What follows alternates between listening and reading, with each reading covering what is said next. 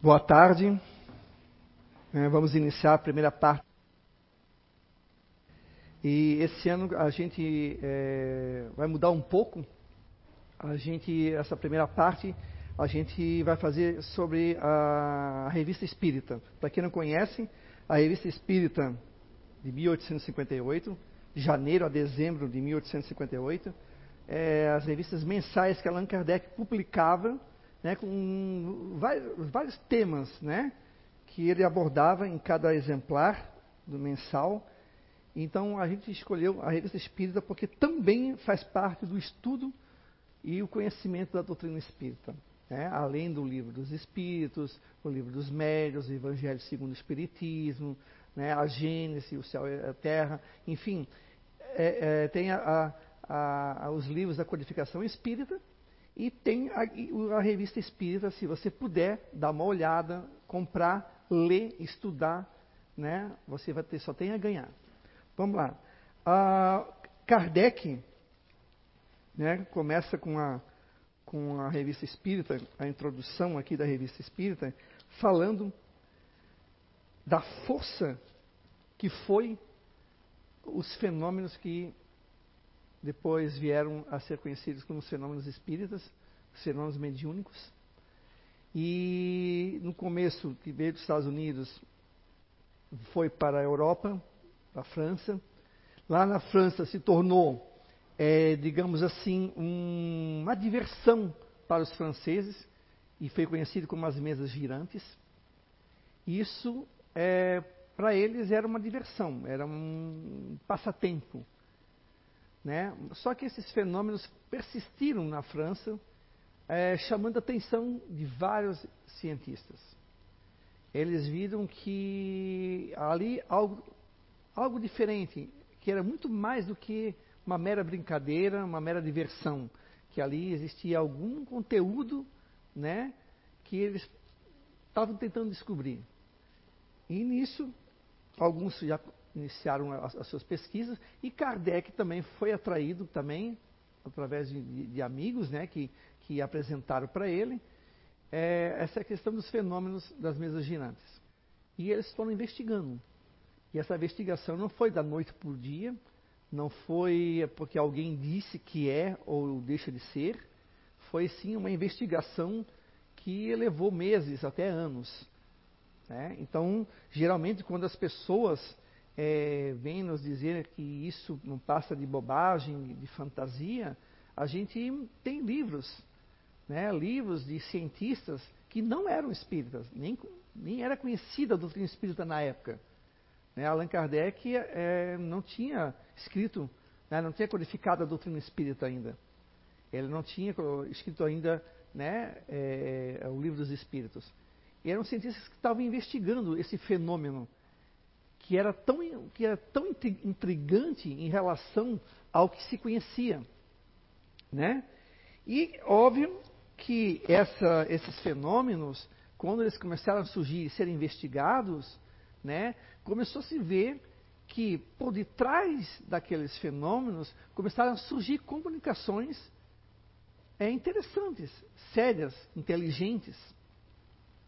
Não mais aquelas batidas apenas os móveis se movendo, ou né, a batida no, no móvel, começou a se ver outras formas de comunicação, que aí começaram a surgir daí a psicografia, né, a psicofonia, que o espírito fala através do médium, e começou a se ver que por detrás desse fenômeno, que para muitos, como eu falei no começo, era apenas uma diversão, as mesas girantes, era apenas uma brincadeira, começou a se ver que tinha por trás um ensinamento muito sério.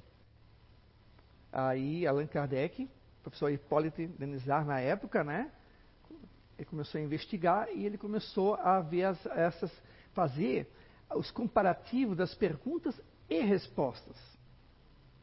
Só que ele começou a perceber também que isso se estava dando em vários locais.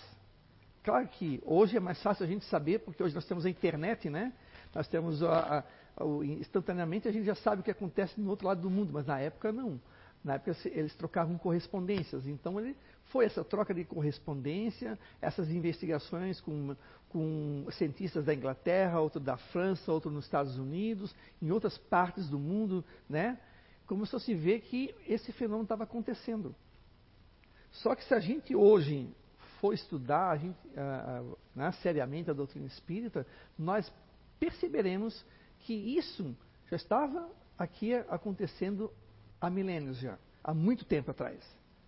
Se você pegar livros né, é, de, de, várias correntes filosóficas, seja a Bíblia, seja antes da Bíblia, né, é, se você pegar esse, esses escritos espiritualistas, vocês vão ver como eles são recheados de fenômenos de comunicação entre nós e os espíritos, ou os espíritos e nós.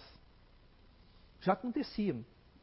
Né? Nós temos vários e vários sábios e filósofos da, da, da antiguidade, como Platão, Zoroastro, Confúcio, Pitágoras e tantos outros, que falavam da existência de algo depois da morte, da sobrevivência do espírito. E na França, a sociedade francesa estava sendo abalada, os seus alicerces, de repente, materialistas, com a, o surgimento de uma filosofia espiritualista, dada pelos próprios espíritos. Não foi uma invenção humana, não foi Kardec que criou. Não foi Kardec que simplesmente chegou um dia e disse: Ah, eu vou é, escrever, criar um livro sobre os espíritos. Ou como eu acho que é. Não. Tudo foi passado para nós, né? Claro que dentro, né? Dentro de, uma, de, um, de um bom senso. Porque nem tudo a gente pode ficar sabendo agora, naquela época principalmente, porque não iria entender. Tem coisas que a gente vai descobrindo com o passar do tempo, né? os espíritos vão modificando a sua forma de linguagem, a sua forma de abordar certos, certos assuntos que antigamente né, não se tinha. Hoje, nós já temos uma outra, outro tipo de abordagem. Né? A era tecnológica já trouxe uma, outro tipo de linguagem, um outro tipo de definição de palavras, de conceitos. Então a gente tem que estar aberto, a mente aberta, para que a gente possa assimilar tudo isso e possa entender. É, a doutrina espírita ela vai trazendo o conhecimento, foi trazendo conhecimento aos poucos e foi clareando conforme a gente foi amadurecendo. Ah, e, essa, isso se você pegar de todos esses fenômenos que aconteceram, a comunicação né, é, estabelecida entre nós e os seres incorpóreos, os espíritos, tá, é que a gente começou a ter noção do nosso, do nosso papel aqui na Terra. Que, que nós viemos fazer aqui? Por que, que nós estamos aqui? Porque às vezes alguns sofrem, outros não por que, que alguns vêm com algum tipo de deficiência física, outros não? Por que, que alguns são, têm, é, digamos, a bonança, outros têm a miséria? Por que, que de repente alguns é, parece que o, o, o, mundo não sorri para ele e para outros o mundo é só é sorrisos? A doutrina espírita, através desses fenômenos, entrou na questão filosófica dando visão para aquilo que nós não conseguíamos enxergar. Muitos descobriram, entenderam o, o real sentido da vida e passaram a valorizar mais a vida, a valorizar o seu corpo físico, a valorizar a sua família, a va valorizar outras pessoas, o próximo, porque essa filosofia trazida pelos espíritos ela veio para nos ajudar a dar um, um salto, um progresso na nossa evolução. Não foi nada, é, digamos, gratuito, né? não foi nada jogado, isso foi trabalhado desde o início das eras, desde antes, bem antes da Bíblia. Isso foi passos a passos, modificando. Porque antes se vocês se conhecem a história, nós não acreditávamos num Deus só. Nós acreditávamos em vários deuses. Era um princípio da espiritualidade, mas ainda tínhamos ainda uma noção muito equivocada sobre a, a força divina. Nós fazíamos sacrifícios de animais, nós fazíamos sacrifícios humanos, nós tínhamos é, Deus como se fosse um outro ser humano. Isso, se você pegar os deuses gregos, você vai ver que os deuses têm paixões humanas. Então, nós tínhamos uma, uma noção da espiritualidade, uma noção do espiritual ainda muito infantil, ainda engatinhando praticamente. E conforme os fenômenos foram acontecendo e a gente foi amadurecendo, a gente vai conseguindo compreender, entender e pesquisar e estudar. Talvez se isso tivesse acontecido há uns 200 anos antes da era de, de, de 1857, que foi a época onde surgiu o Livro dos Espíritos, se isso fosse, fosse uns 100, vamos dizer 200, 100 anos, talvez não tivesse é, a, a, conseguido alcançar o mesmo êxito que alcançou a partir de 1857.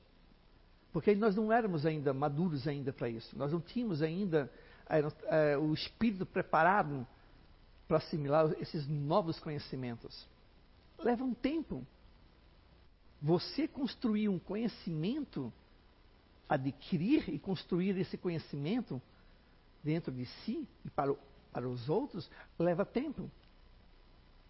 Não é só os, o, o, você ler 500 livros e achar que já tem um conhecimento. Esses 500 livros, perto de tantos milhões de escritos e escrituras que existem, é pouco. Então a gente vai construindo, porque o, que, que eu digo construir? É você estar tá ouvindo, aprendendo dos outros, também falando, ensinando de uma certa maneira, e você está se modificando e a, se abrindo para esse conhecimento. E a doutrina espírita veio com isso.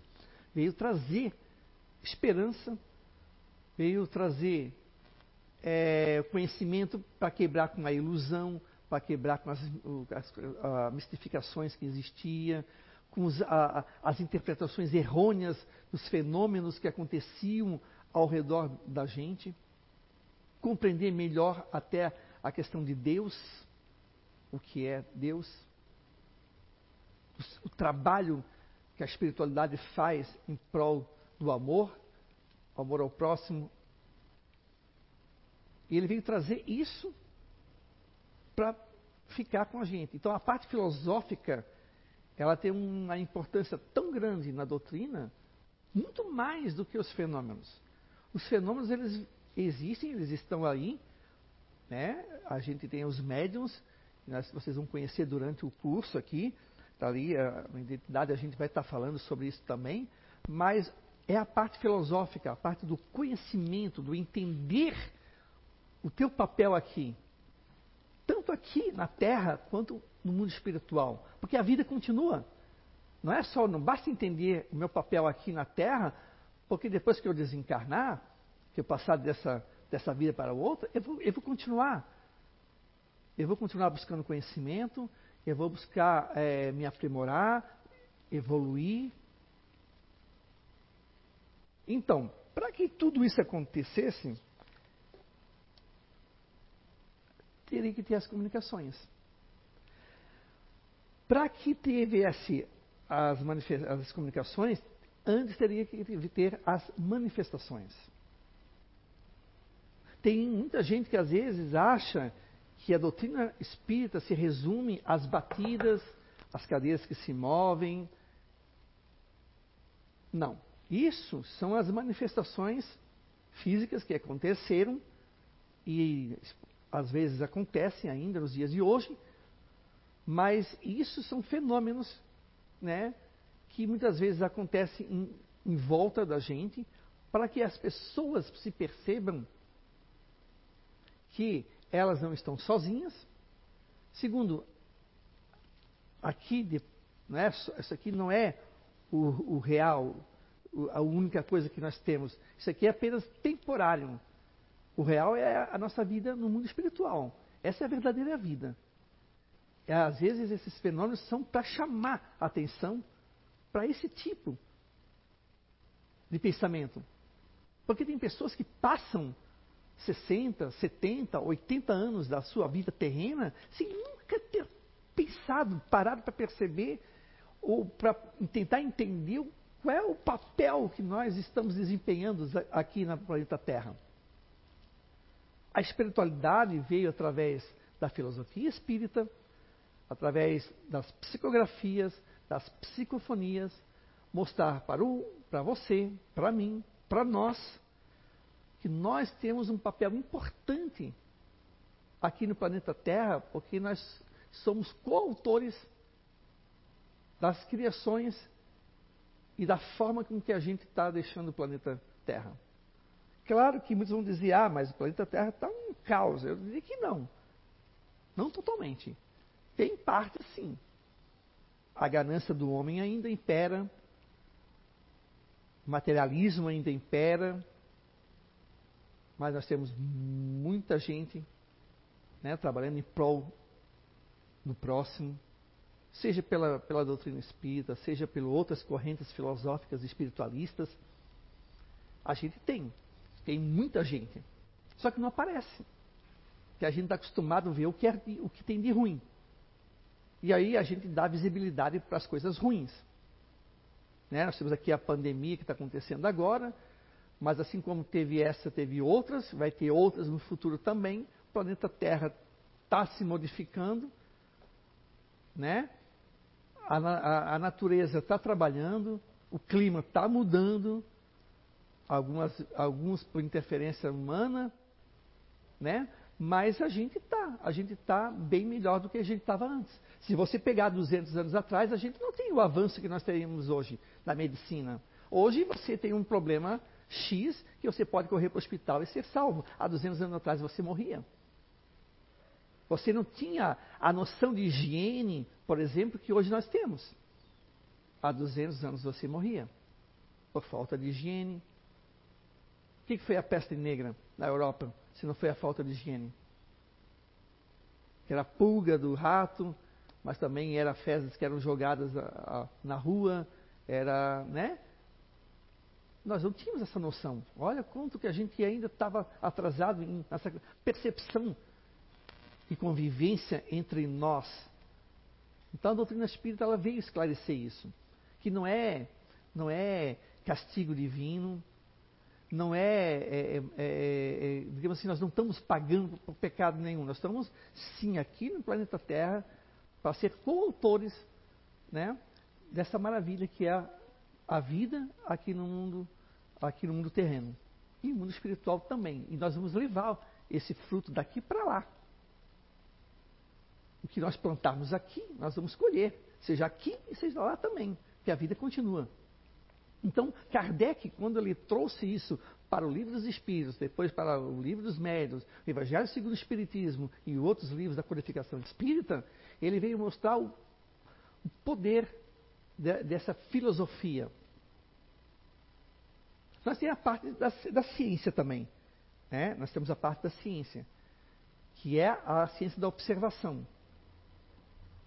Porque todos esses homens que eu falei, que eu, vou ainda depois, durante né, o, o decorrer do Identidade Eterna, que a gente vai mostrar algumas coisas, esses homens que pesquisaram, eles pesquisaram seriamente, eram homens de, de ciência, de, de laboratório. Eram homens que se desbruçavam em cima de livros, faziam experiências em laboratórios, que parece que a ciência só é isso, né? É laboratório. Mas eles começaram a fazer a ciência da observação. Começaram a observar, catalogar, ver as diferenças, ver o que é realmente, o que é real, o que não é, o que é místico, o que era fruto da imaginação do homem, que a doutrina espírita trouxe muitas respostas para clarear essa parte que nos acompanhou durante muito tempo. Eu lembro que, que quando eu comecei na, a, a, engatinhar na questão da espiritualidade, eu, eu achava que os espíritos ficavam vagando. Ficavam vagando. Mas, né, eu vim da, da igreja católica, eu achava que os espíritos ficavam vagando, ou ia para o inferno, para o céu, e tinha um tal de limbo. E eu achava que os espíritos ficavam vagando. Depois que eu comecei a conhecer a doutrina espírita, eu até fiquei meio assim, puxa, eu, eu imaginava uma coisa que não tinha nada a ver, assim. E tem gente que acha que é, mas é porque eu, eu na minha ignorância, não, não conhecia, não, não tinha noção. Mas por que, que eu resolvi acreditar? Porque tinha lógica. Porque essa filosofia, ela vem com lógica, ela não vem simplesmente dizendo para ti, tu tens que acreditar. Porque senão Kardec nem, também não teria entrado para pesquisar, se fosse assim. Kardec, um homem sábio, de muita inteligência, um professor de muito conhecimento, ele viu e identificou a seriedade por detrás dos fenômenos que estavam acontecendo. E o supra-sumo da doutrina espírita que a filosofia ela vem nos trazer um bálsamo diante das situações que a gente muitas vezes passa aqui. Por isso que a, a gente às vezes pergunta: que, que eu vim fazer aqui? Qual é o meu papel? O que, que eu estou fazendo aqui? Será que eu vim para sofrer? Eu já escutei muito essas pessoas falarem. E elas não, muitas vezes não conseguem, não conseguem, não conseguem é, é, buscar respostas. Porque nem tudo eles vão encontrar, às vezes, nas outras correntes filosóficas. A doutrina espírita ela veio dizendo o nosso papel aqui, por que estamos aqui. Olha só, e se você sofre o porquê desse sofrimento. Né? E através das comunicações que veio pela, pelas batidas, pelas mesas girantes, veio pelas psicografias, veio pela psicofonia, que é o médium que fala, o espírito que fala através do médium, ele usa as cordas vocais, né? Aí depois tem as materializações e outras coisas, mas principalmente psicografia e psicofonia, que veio trazer todo esse conhecimento até nós. Muitos, depois desse conhecimento, perderam o medo da morte. É, eu sempre digo que eu, eu não tenho medo da morte, mas eu não vou atravessar uma avenida sem olhar para os dois lados. Dar um tiroteio aqui e não vou deixar de me, de me proteger porque tem a questão da preservação da vida também. Mas você não teme a morte como nós temíamos tanto, ou como algumas pessoas que chegam até a bater na. Deus me livre, vira para lá, porque é um tabu falar sobre ela. A doutrina espírita veio trazer a luz, mostrando que a morte. O que é a morte? Para os espíritos é uma palavra que não existe. Que ninguém vai falar no mundo espiritual sobre morte. Morte. Morte o quê? Não tem morte. Ela é apenas uma transformação.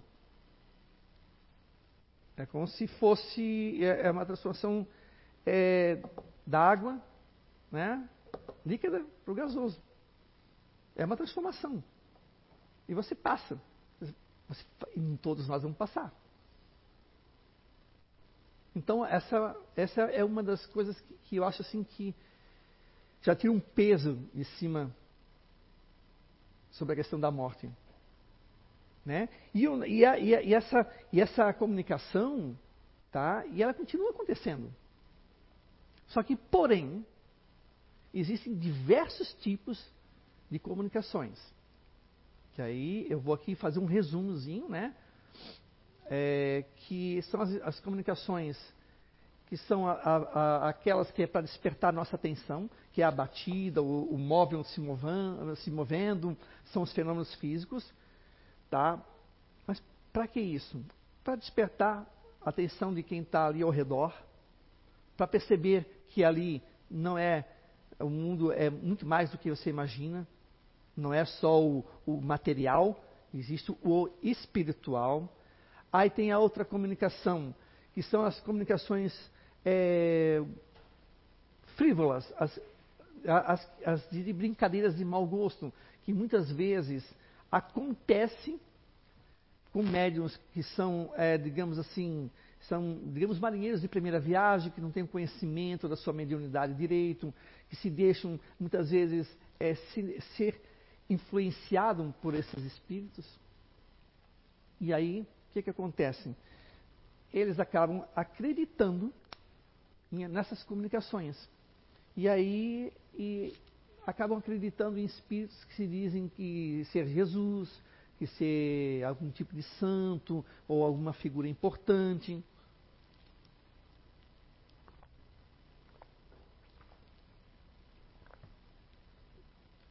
Mas se você olhar essas comunicações, você vai identificar. Então são. E muitas vezes alguns vêm só para brincadeira.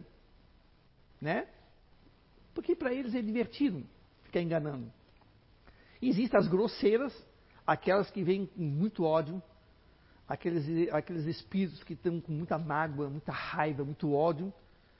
São comunicações que são bastante tensas, tá? E não trazem nada de, é, digamos, de útil no, no, no, que diz respeito à questão da filosofia. Tá? Eles, eles para quem está estudando, para quem está estudando a mediunidade e tal, ali tira um proveito no sentido de do que é, do que tá, do que é aquele irmão ou uma mediúnica que a gente possa ajudar esse irmão, mas ele, de fato, essa comunicação não tem nada que possa agregar ao nosso conhecimento. Tem aqueles que são comunicações boas, sérias, que são daí, é, desde o espírito mais elevado até o espírito é, menos, mas que também que ele tem um coração bom, movido pela, pela paixão pelo bem, pelo amor, ao amor ao próximo, ao amor a nós, né? ou até mesmo comunicações familiares. Esse é onde a gente pode tirar daí uma comunicação mais séria, né? que a gente possa levar em consideração aquilo que está sendo passado para a gente. Claro que mesmo essas, a gente tem que ter o cuidado, tem que ter o bom senso de ver o que está sendo passado para nós, para que a gente não caia em armadilhas. Porque a gente, da mesma forma que nós estamos aqui encarnados, todos nós, eu, vocês, chega uma pessoa, bate na sua porta, ele começa a contar uma história para você. Essa história pode ser verdadeira ou pode não ser. Pode ser uma mentira. Ele pode contar uma história mais triste só para pegar teu dinheiro ou pegar alguma coisa assim. Mas também pode ser uma história séria. Você tem que ter o bom senso para isso. É a mesma coisa com os espíritos. Não é porque é espírito que a gente vai, vai acreditar em tudo que eles falam a gente sempre fica um pé atrás, digamos assim, mas também não pode a gente ficar com dois pés, porque aí daí aí você não abre campo para receber a comunicação. Ah, eu vou duvidar de tudo agora. Ah, tudo que vem agora é mentira. Ah, não, tudo, ah, não pode ser. Não, não, não é assim que funciona. Tu tens que ver o tipo de linguagem que ele usa, o que, que ele está dizendo, se está se contradizendo, se tem se tem coerência com o que ele está tá falando. Então a gente tem que ter esse cuidado. Isso vocês vão ver que durante a, a, a leitura da revista espírita, não só de 1858, que são mais de 10 exemplares, você vai ver que Kardec teve todo esse cuidado, teve todo esse, esse, esse cuidado de está avaliando. Ele recebia comunicações, pessoas que. Mas ele avaliava.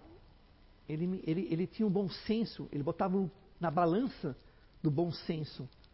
Muitas coisas foram deixadas de lado porque não estava fechando.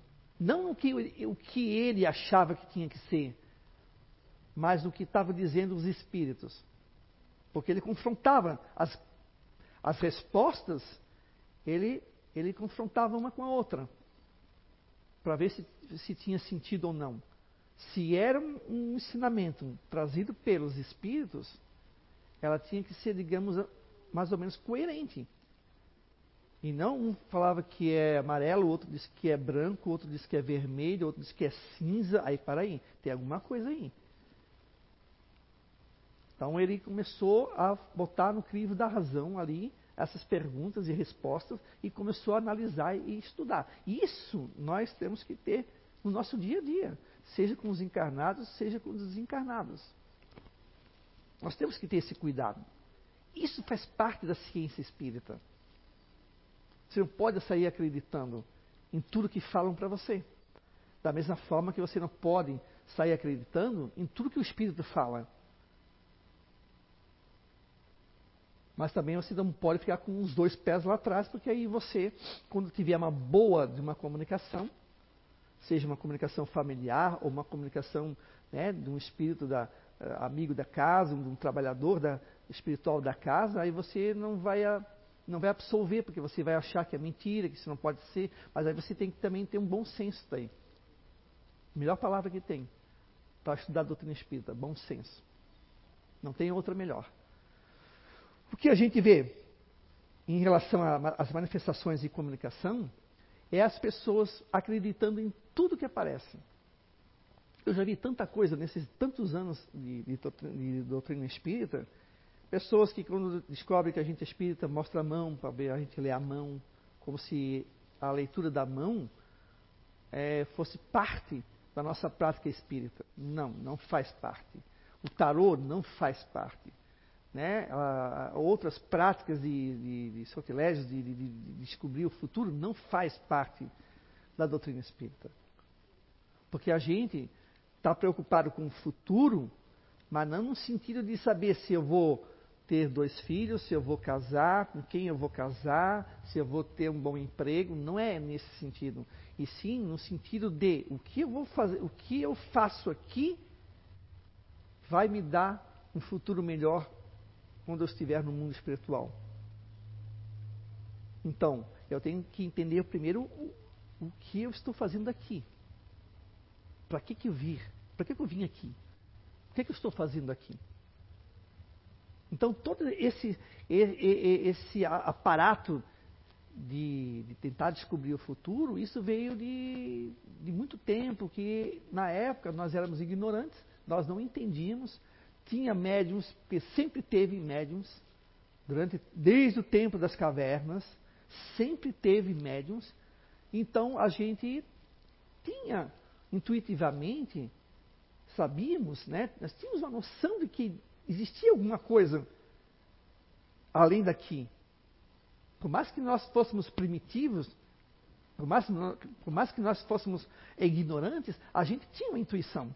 Então a gente tinha essa curiosidade, e até eu diria que uma curiosidade normal, digamos assim, de saber o que, que, o que, que vai acontecer. Só que a gente, como a gente não sabia o que, que se dava, como se dava o fenômeno, a gente sabia que alguns falavam e dava certo, mas nem sempre né, acertavam também. Então a gente recorria às sacerdotisas, às pitonisas, né? Tinha uns que tinham realmente uma mediunidade, uma psicometria muito forte. Isso, se você vê durante o, a história de, da, da, humanidade, em várias civilizações, tanto ali, ali a, a persa, a egípcia, a grega, a romana, ali a, na região da, da, da Europa, os druidas, todos eles tinham os seus médiums. Só que eles tratavam essa mediunidade de uma forma diferente do que a gente hoje, na doutrina espírita, trata. A gente trata com seriedade, a gente não usa a mediunidade para estar tá descobrindo nada. Né? Por mais que a gente às vezes possa ter curiosidade, mas a mediunidade ela é, ela é, é, ela é destinada para o bem. Para si e para o próximo também. Porque é um médium que está totalmente é, perdido, feito um, na ventania, ele não sabe para que lado vai, ele acaba se desgastando, ele acaba atraindo né, comunicações nada boas, aí comunicações grosseiras, frívolas, pseudo-sábios.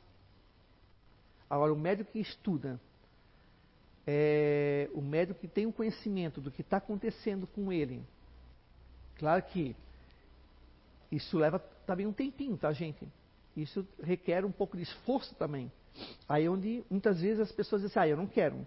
Eu não quero desenvolver, eu não quero trabalhar, como se isso tivesse que que a pessoa tivesse que trabalhar ou tivesse que desenvolver uma casa espírita. Você tem mediunidade, você pode conviver fora da casa espírita ou tendo sua vida, mas você sabe que se você sabe que se, se você souber, tiver um conhecimento, isso vai te dar mais segurança de como você vai tratar esses fenômenos que acontecem ao teu redor. Você vai ter mais, é, digamos assim, o discernimento e muito mais segurança em saber o que é, o que não é, é, é, é ilusão na tua cabeça e o que, que é fenômeno realmente mediúnico. É, isso te traz segurança. Mas aquele que opta por fazer um trabalho em prol do próximo numa casa espírita, ele passa por, uma, por um estudo, ele passa um estudo da doutrina, um estudo dele mesmo, buscando conhecimento acerca de si, é o que, o que Kardec sugere. Se vocês olharem aqui a revista espírita, vocês vão ver que em várias partes aqui, ele inclusive fala, ele dá respostas em alguns que vieram questionando ou dizendo que tudo isso aqui, todo esse conhecimento não passava de uma grande bobagem. Ele mostra que não. Que tudo isso traz o quê? Benefício para o homem. E não precisa ser médium para estudar a doutrina espírita. Eu não tenho, eu não tenho mediunidade nenhuma. Eu não tenho. Se, se tem um grau de 0 a 10, minha mediunidade é 0,1, 0,2. Mas em, aqui dentro das manifestações, nós temos o que, que, o que Kardec chama, que, quando ele diz assim que todos nós temos mediunidade, é que é a intuição, Quantos de nós, quantos de vocês que estão aí no outro lado aí, já não tiveram intuição de fazer alguma coisa e fizeram e deu certo? Ou não fizeram e deu errado? Puxa, devia ter. Eu, a minha intuição falou que era para ter feito e eu não fiz. Às vezes é o, é o teu anjo da guarda. Ou um familiar. Porque a comunicação, gente, continua.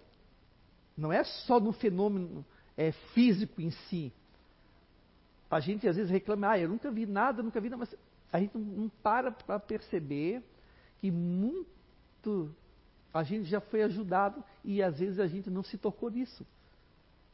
Só que a gente está no dia a dia, a gente está ali ó, na correria, a gente está assim, ó, olhando para frente, olhando para frente, e a gente não percebe que está uma, uma galera te ajudando, que já foi para o mundo espiritual, que é teus teu pai, tua mãe, teus tios, teu, teus irmãos, a tua esposa, teu esposo, enfim, tem uma, um, um, pessoal que às vezes quer teu bem, e ele continua tendo essa manifestação contigo. E a gente não percebe. Aí vai a intuição. Isso aí nós, todos nós temos, eu tenho. Intuição, às vezes tem, parece que sopra uma, uma ideia na tua cabeça. Todos, isso, todos nós somos passíveis disso. Tem gente que não, porque não, não, não para, né? Tem gente que só olha para frente e vai toda a vida. Não olha para o lado. Esse não vai dizer que, que é besteira, que nunca teve nada disso, que é tudo coisa da cabeça dele, mas ele não parou para pensar que ele já foi muitas vezes ajudado e não percebeu. Então tem essas manifestações também, tem aquelas manifestações que eu acabei de citar agora, que são as físicas, que são as, através da psicografia, da psicofonia, né? Agora, uma coisa que eu vejo, que as pessoas perguntam bastante, é que o que, que eu vim fazer aqui, o porquê que eu vim aqui, é que se eu vim para cá, é porque eu já vivi em outras vidas, correto? Esse viver em outras vidas, tá, que a gente chama de reencarnação, que não é bobagem, que não é uma coisa que Kardec tirou do nada, mas sim que os espíritos trouxeram para explicar muitas das nossas lágrimas que nós aqui deixamos escorrer aqui nos nossos rostos, aqui no planeta Terra. Porque a gente pergunta, mas por que, que eu sofro? Mas por que, que eu sofri? Mas o que, que eu aprendi com isso?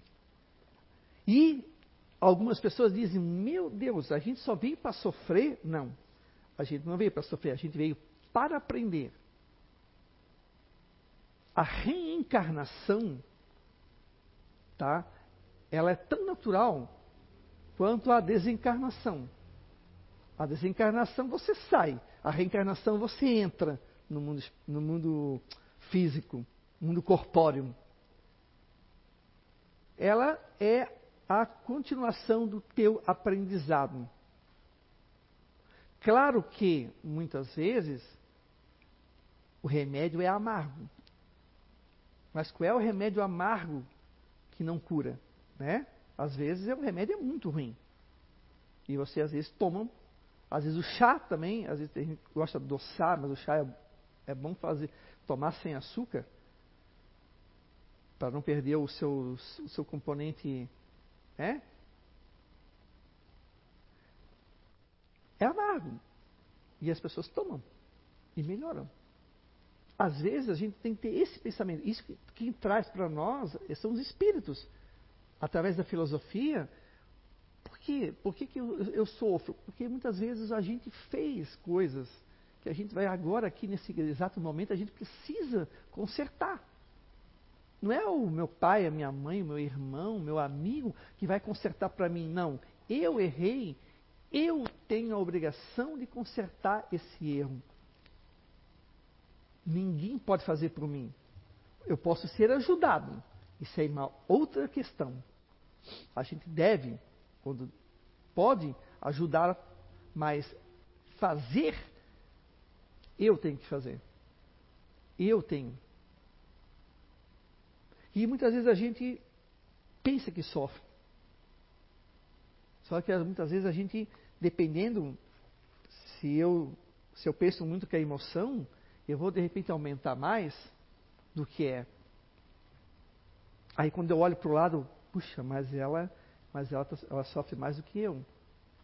Opa, mas aquele lá também sofre mais do que eu. Aí você começa a perceber que você não sofre.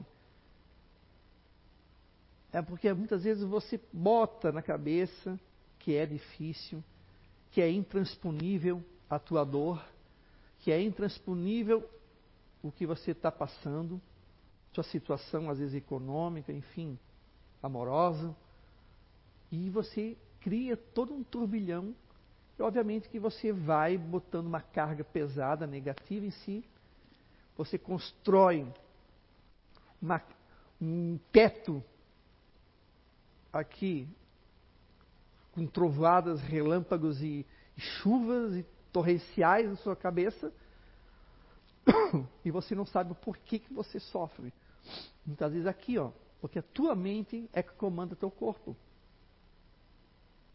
O teu, você, espírito, muitas vezes comanda toda a estrutura corpórea. E aí a gente acaba fazendo mais difícil do que é. Aí a gente acostuma apontar para o céu, botar culpa em Deus. Aí começa a botar culpa na religião, começa a botar culpa no pai, na mãe, na esposa, no cachorro, no gato. Aí começa a distribuir culpa para todo mundo, mas não para para pensar que a gente muitas vezes cria essas situações.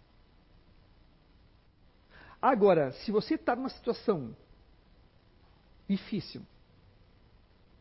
Se você está numa situação, passando por uma doença né, difícil de lidar, você tem que ter fé, acreditar que você pode vencer essa doença. E, se caso você não vencer no corpo físico, mas você vai para o mundo espiritual totalmente diferente. Você não vai com aquilo para lá. Aí você vai totalmente diferente, você vai com mais conhecimento. Você vai ver que tudo aquilo que pode ter sido consequência do passado, tá? Foi uma dívida que você acabou de quitar. Não é bom quando a gente paga um carnezinho que a gente acaba de pagar. Não é tão bom assim, puxa, aquela não estou mais devendo agora. Agora paguei meu carnê. É tão bom. Imagina isso para a vida. Você olhar para trás e dizer assim, puxa, que tem uma dívida que eu fiz, uma coisa feia que eu fiz, uma coisa chata que estava me incomodando, consegui pagar, graças a Deus. Aquele sofrimento não vai ser mais nada, porque você tem a, você tem a vida pela frente ainda. Aí você começa a entender. Isso que a espiritualidade veio trazer através da filosofia espírita. E uma das perguntas que eu acho também bem interessante, que as pessoas deviam ler aqui o livro dos Espíritos, tá? É um dos livros que eu, ah, digamos assim, aconselho a quem não conhece a doutrina espírita, leia da primeira à última pergunta, mas leia com calma, não precisa ler de um dia para o outro. Vai lendo devagarzinho. Leia, a cada dia leia cinco, seis perguntas, dez perguntas, vai lendo, vai construindo o, o teu conhecimento. Tá? Aqui no capítulo 2, encarnação dos espíritos. Aqui, objetivo da encarnação. Que aí responde aquilo, por que, que eu estou fazendo aqui? Né? Para que, que eu vim para cá? Vim para sofrer? A pergunta 132. Qual o objetivo da encarnação dos espíritos?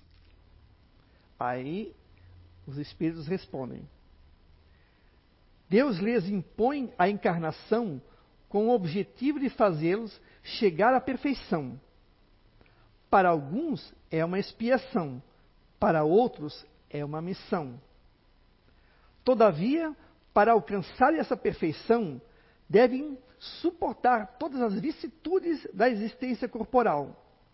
Nisto é que está a expiação.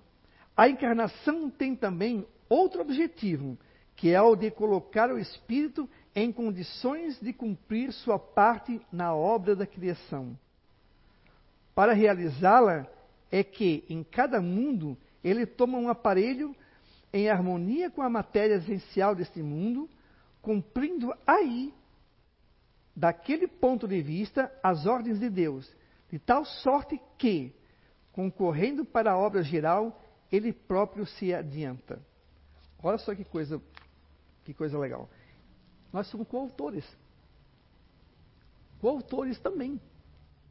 Deus quer que a gente faça também a nossa parte também nesse mundo.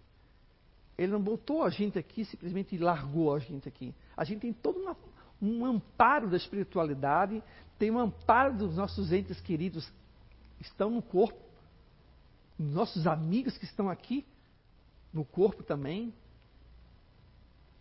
A ciência, a medicina, a, a educação, a pedagogia, tem todos os vários campos de conhecimentos.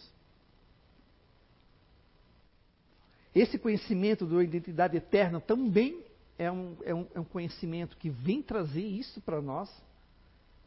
Essas perguntas vão ser, também podem ser respondidas você se conhecendo. Por que, que eu me comporto assim? Por que eu estou aqui? Por que, que eu, eu, eu, lido dessa forma com a vida? O outro lida de outra vida, de outra maneira a vida? Então, ele quer que a gente faça também a nossa parte, buscando esses conhecimentos.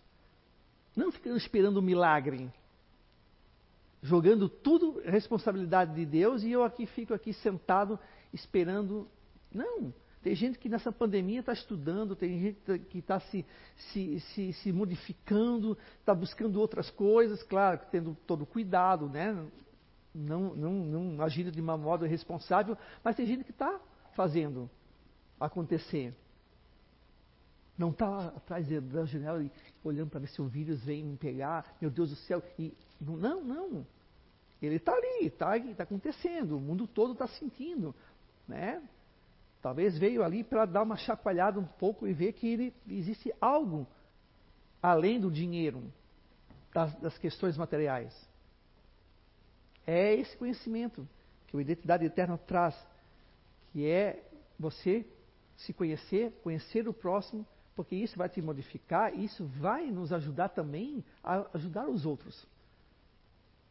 Isso é um conhecimento que você não vai ficar aqui, é o conhecimento que você vai levar para a vida toda, a vida de espírito.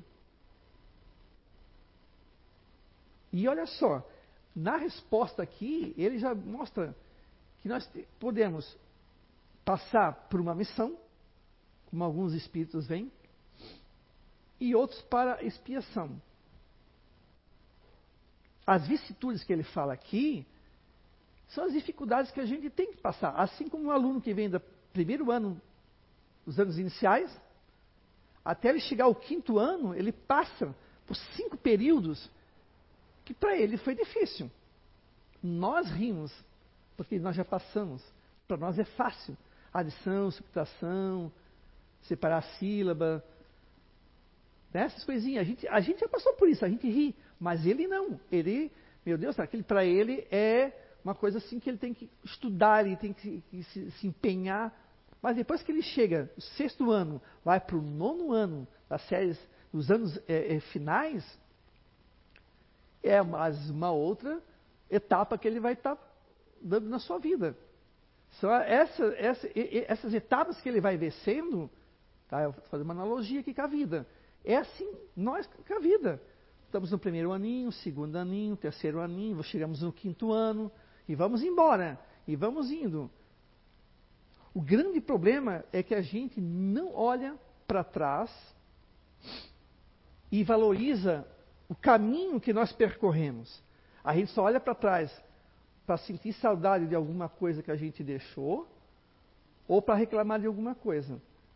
Mas a gente não, a gente não tem esse hábito de olhar para trás e ver quanta coisa que eu passei, quanta coisa que eu venci, quanta coisa que eu achei que eu estava no fundo do poço e eu dei uma volta e estou lá em cima novamente, porque a vida ela é assim, ela sobe e desce. Ela sobe e desce. Porque as experiências nos colocam, às vezes, em situações, e o nosso livre-arbítrio também. O nosso livre-arbítrio muitas vezes nos coloca em situações boas, mas também nos coloca em situações bem chatas. Então, o teu livre-arbítrio agora está fazendo com que você esteja aqui assistindo, né? Nono é, é identidade eterno. Teu livre-arbítrio está fazendo você ficar na frente do computador, não está perdendo tempo, muito pelo contrário, está ganhando tempo, está ganhando conhecimento. Isso que eu estou falando aqui, depois o Zé vai desenvolver também o conhecimento que o Zé há muito tempo já estuda, já pesquisa. Isso é ganho. Então isso tudo vai somar nessa tua trajetória. Olha quanta coisa que você já passou para chegar onde você está. Sentado aí na sua casa, assistindo, buscando conhecer, buscando conhecimento. Eu sei que muitas vezes a vida ela ela é ela é um pouco corrida. Não vou dizer a minha, por exemplo, é bem corrida, né?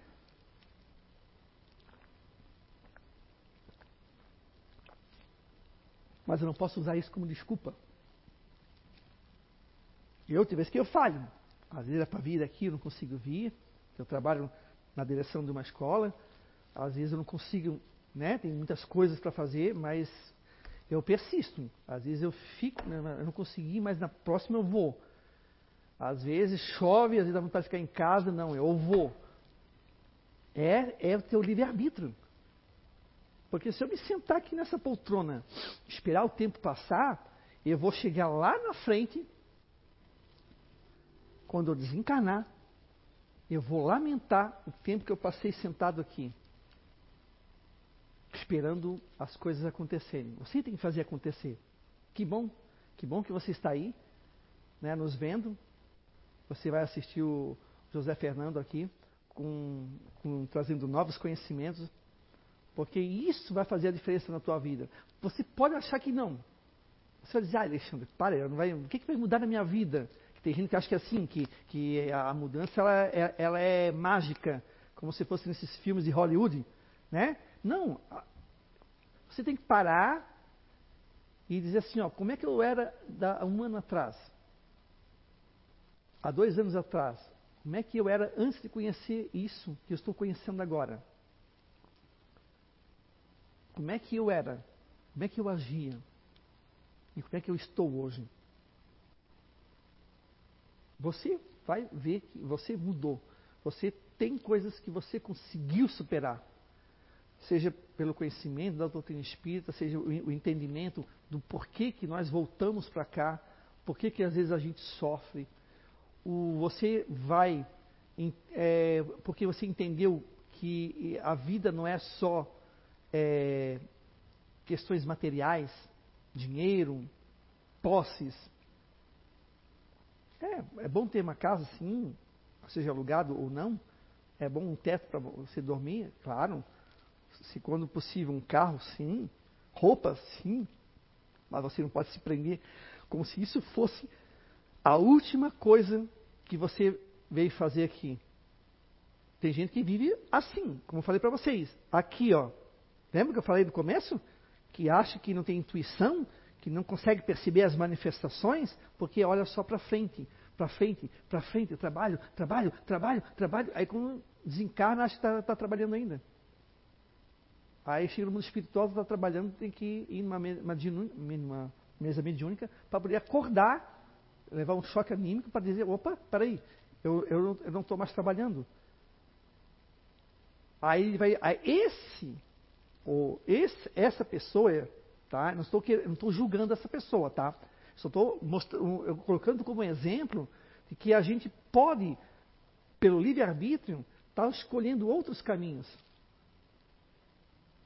Não que a gente não tenha que trabalhar, eu trabalho, mas tem momentos que eu, eu, eu fico vendo um, filme, lendo, pego, lendo um livro, às vezes escutando uma música, a gente tem que dar uma serenada nos nossos corações para que a gente possa, né, ficar mais tranquilo. Então, a tua vida, não joga lá fora. Teve uma razão porque você voltou. Eu não sei te responder quais ou qual, mas você veio para um propósito. Isso eu, eu posso te dizer, para evoluir, para aprender. Agora, vai depender do teu livre-arbítrio, das tuas escolhas, você fazer isso um pouco mais suave ou um pouco mais difícil. O aluno que não quer estudar e que passa perrenga na escola com as provas e trabalhos, ou aquele aluno que se dedica, se esforça e consegue superar a nova etapa. Então, gente, é, que fique esse conhecimento guardado para vocês, que vocês possam se vocês quiserem acompanhar todas as aulas da Identidade Eterna, são baseadas no livro A Revista Espírita, tá, de 1858. Tem PDF também, que tem aqui na casa para vender também. E assim, é, procurem, procurem conhecer, assistam até o final né, as aulas do José Fernando. Perguntem, né? Vai ter pergunta? Pode perguntar? Pode, né? Para ele? É? Uhum. Se der, abrir para pergunta, de repente, deixa uma pergunta, tem dúvida, pergunta, sabe? Procura, procura se melhorar, procura conhecer. Você só tem a ganhar. Né? Olha que maravilha que foi a filosofia espírita, que foi, não, que é, né? A filosofia espírita que desembocou em tudo, todo esse conhecimento que vocês vão ver hoje. A gente só tem a ganhar com isso. Muito obrigado pela atenção de vocês e fique na paz de Deus.